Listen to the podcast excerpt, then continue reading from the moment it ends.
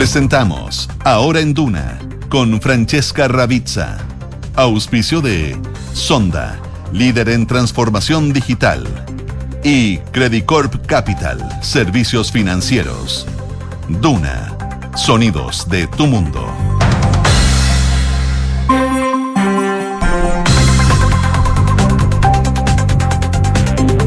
¿Cómo están ustedes? Muy buenas tardes. Una de la tarde con un minuto de este día lunes 13 de febrero. Bienvenidos hasta. Seguimos en la edición veraniega de Ahora en Duna. Perdónelo poco, pero ya llegará prontamente el plantel titular. Están en, en sus merecidas vacaciones. Para hoy, pronóstico general del tiempo, lunes 13. En Santiago, la máxima de hoy día será de 30 grados mañana y tarde completamente despejado.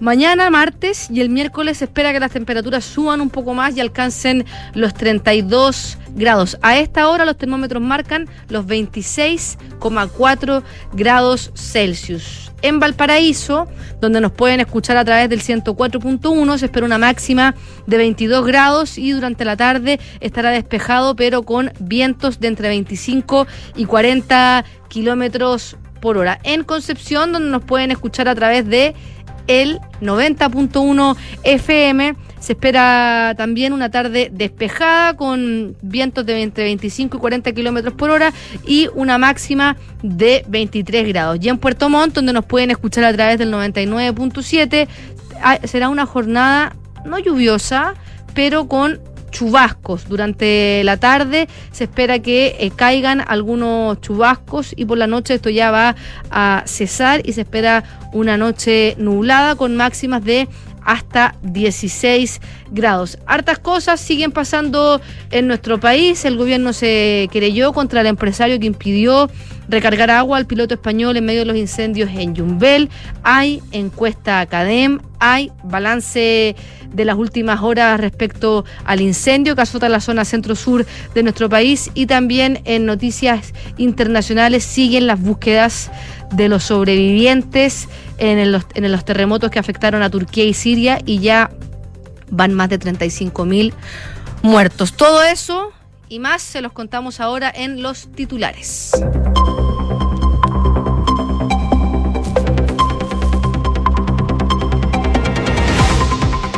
La última encuesta CADEM reveló que el 68% piensa que el gobierno no tomó decisiones oportunas para enfrentar los incendios. En tanto, un 94% de la población cree que los incendios forestales son provocados y un 63% opina que detrás de estos grupos, de estos incendios, quiero decir, hay grupos terroristas. Mientras que durante la segunda semana de febrero, la aprobación al presidente Boric subió dos puntos y se ubicó en el 29% y su desaprobación alcanzó el 65%.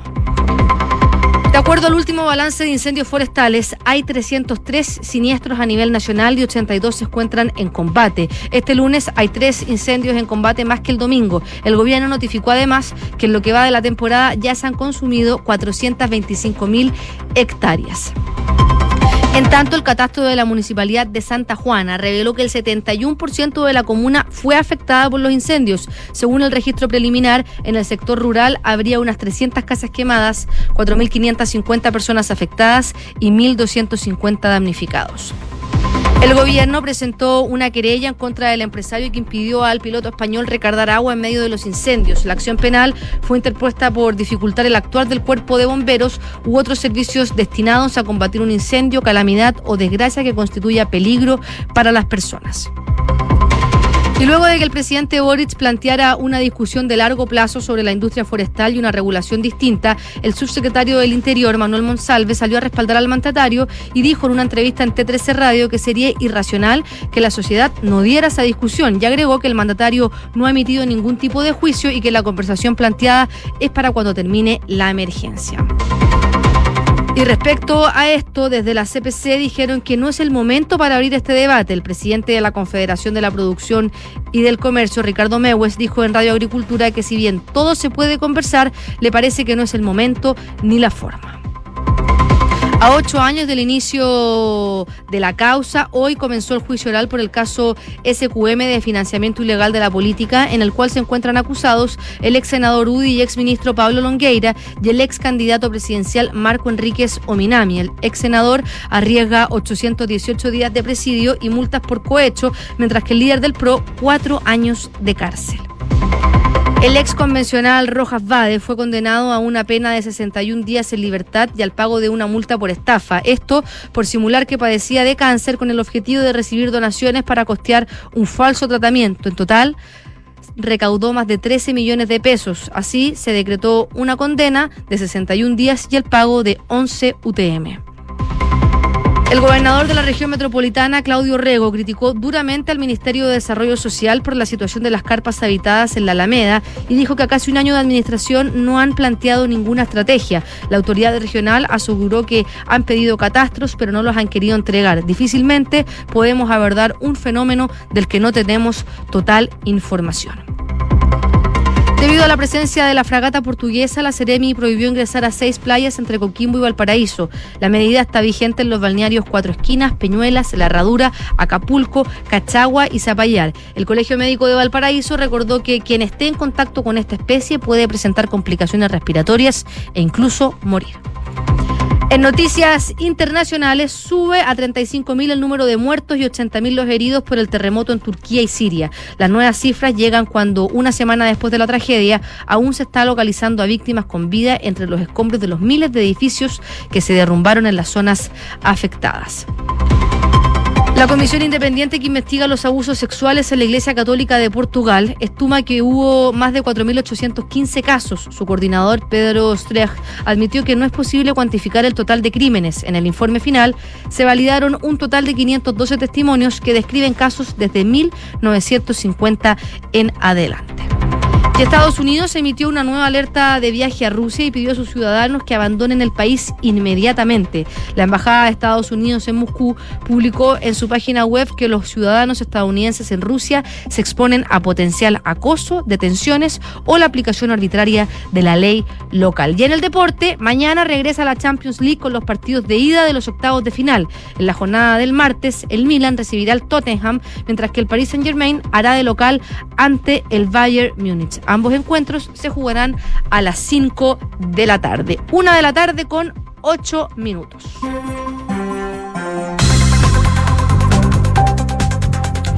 Partamos comentando la última encuesta CADEM Plaza Pública. El 68% de los encuestados cree que el gobierno no adoptó las decisiones de forma oportuna para poder enfrentar los incendios forestales en el sur. Dentro de las otras cosas también que destaca esta mm, encuesta Plaza Pública CADEM, dice que el 87% piensa que el país no está preparado para enfrentar este tipo de emergencias, en tanto un 94% cree que y está de acuerdo con que las Fuerzas Armadas deberían tener como función institucional la colaboración para enfrentar las emergencias. A su vez, el 91% de los chilenos, de los encuestados, piensa que los chilenos han demostrado ser solidarios frente a lo sucedido y un 67 apunta que estos incendios de las tres regiones más afectadas son actos terroristas. Además, el 94 cree que son provocados intencionalmente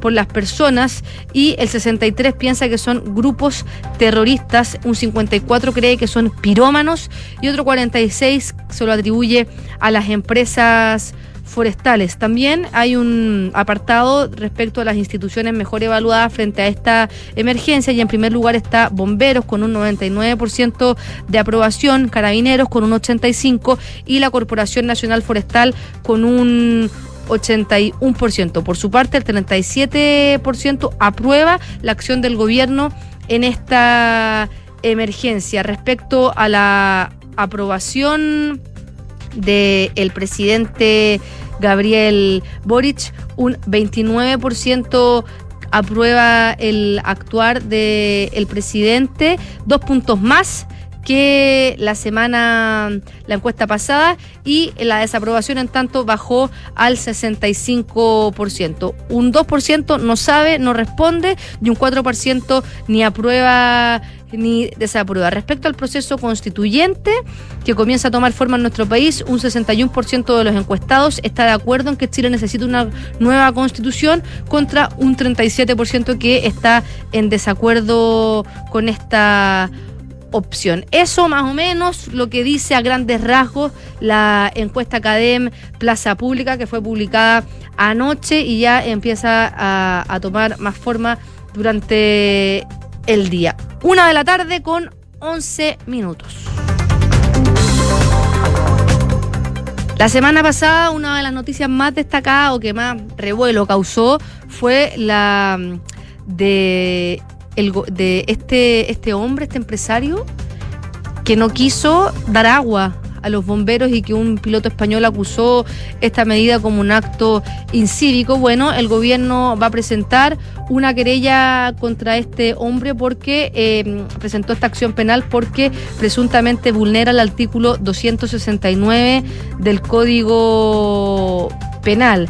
Desde la División Jurídica, desde el Ministerio del Interior, confirmaron que la acción penal ya fue presentada ante el juzgado de garantía de Yumbel en la octava región, pero que el tribunal aún no ha declarado si admite o no esta tramitación.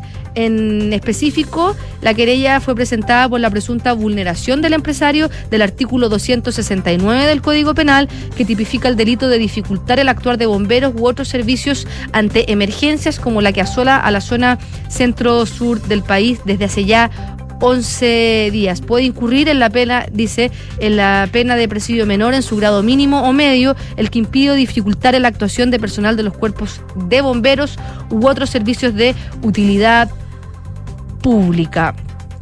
Eh, acaba de salir un nuevo balance, acaban de entregar las autoridades un nuevo balance respecto a la situación de los incendios forestales.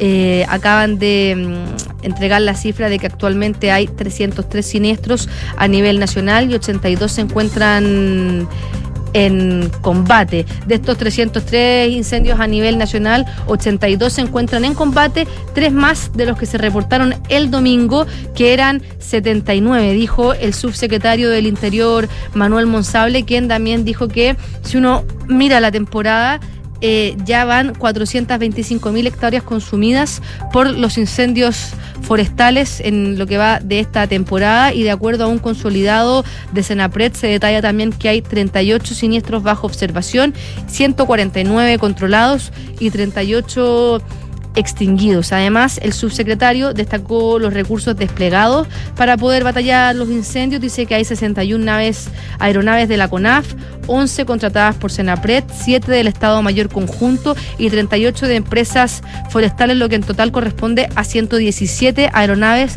combatiendo por aire los incendios forestales. Según aclaró, dice que es menor que ayer la situación, pero es la cantidad que se ha considerado desde el punto de vista técnico para el combate necesario. También el, subsecretario se refirió a las condiciones climáticas para los próximos días y dice que durante el lunes y martes se van a mantener las temperaturas normales dentro de lo que es normal para el verano. Eso quiere decir en torno a los 30 grados Celsius y también van a tener mejores condiciones de humedad. Ahora remarcó que esas mejores condiciones climáticas van a desaparecer el miércoles van a tener seguramente un aviso en la región metropolitana y el 17 y 18 ese aviso se podría extender a todo el centro sur. Dijo el subsecretario que estamos con una ventana pero va a modificarse durante los próximos días y por lo tanto están en un proceso de contención de los incendios, pero esto no ha terminado. Recordemos que durante la semana pasada la ministra vocera de gobierno, Camila Vallejo, dijo que